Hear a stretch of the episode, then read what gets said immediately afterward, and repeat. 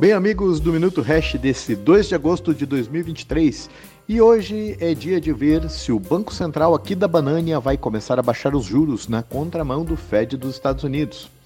É, no primeiro copom, com o heterodoxo Gabriel Galípolo dando seus pitacos. Quem viu os dados do IPEA sobre a arrecadação sabe que, apesar da sensação, a arrecadação está despencando e a economia está com o freio de mão puxado.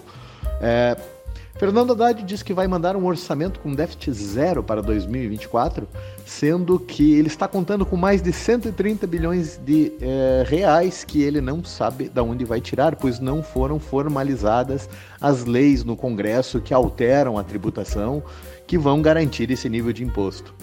É, a nossa querida Petrobras está embaixo da água, cedendo a pressão política para não subir os preços, agora que ela não segue os preços internacionais. É, lembram 2010, não? Ah, quem lembra de juros baixando na marreta também vai se lembrar de 2010. Não que eu esteja defendendo os níveis atuais de juros, mas talvez não esteja defendendo de forma elogiosa a maneira como os juros vão baixar. O cenário local é digno de caos. Mas o noticiário e o rally da bolsa parece anestesiar a realidade, tá? É, assim como serão os futuros dados fantasiosos produzidos pelo IBGE. Afinal, o mentalmente questionável Márcio Postman assumiu agora a fábrica oficial de fábulas, quer dizer, perdão, é, o órgão oficial das estatísticas do governo federal. Somente isso já é mais do que motivo para você comprar HashFi de se entupir de Bitcoin. Mas enfim, por que, que o dólar anda tão comportado? Inclusive, por que, que eu errei a mão no meu prognóstico lá do, de um ano atrás? Foram mais de 200 anos para o governo central americano acumular 1,8 trilhões de dólares em dívidas.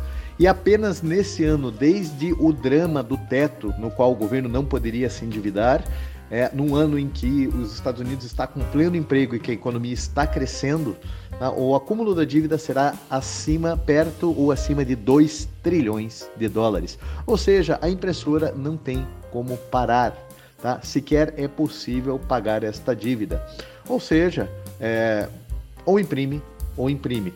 Detalhe, né, com a subida dos juros por lá, é, só o custo do financiamento da dívida em si já supera os 1 trilhão de dólares por ano.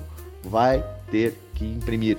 Mais um banco médio caiu no meio dessa subida de juros, mais alguns vão cair até o final do ano, e o dinheiro do contribuinte americano continua indo maciçamente para a Ucrânia e agora a pedido do teoricamente, é, teoricamente a pedido do Joe Biden, né? Ninguém sabe quem é a, quem opera aquela marionete. O dinheiro do contribuinte americano vai começar a ir para Taiwan comprar armamentos. Ou seja, é imprimir ou imprimir ou imprimir tem a opção também de imprimir, e isso também é mais do que motivo para você comprar HashFi de 5P de Bitcoin. Michael Saylor, por sua vez, não para. Está buscando emitir mais 750 milhões de dólares em ações da sua MicroStrategy para comprar ainda mais Bitcoin e empilhar em cima dos mais de 152 mil BTC já acumulados. Sexta-feira voltamos. Grande abraço a todos.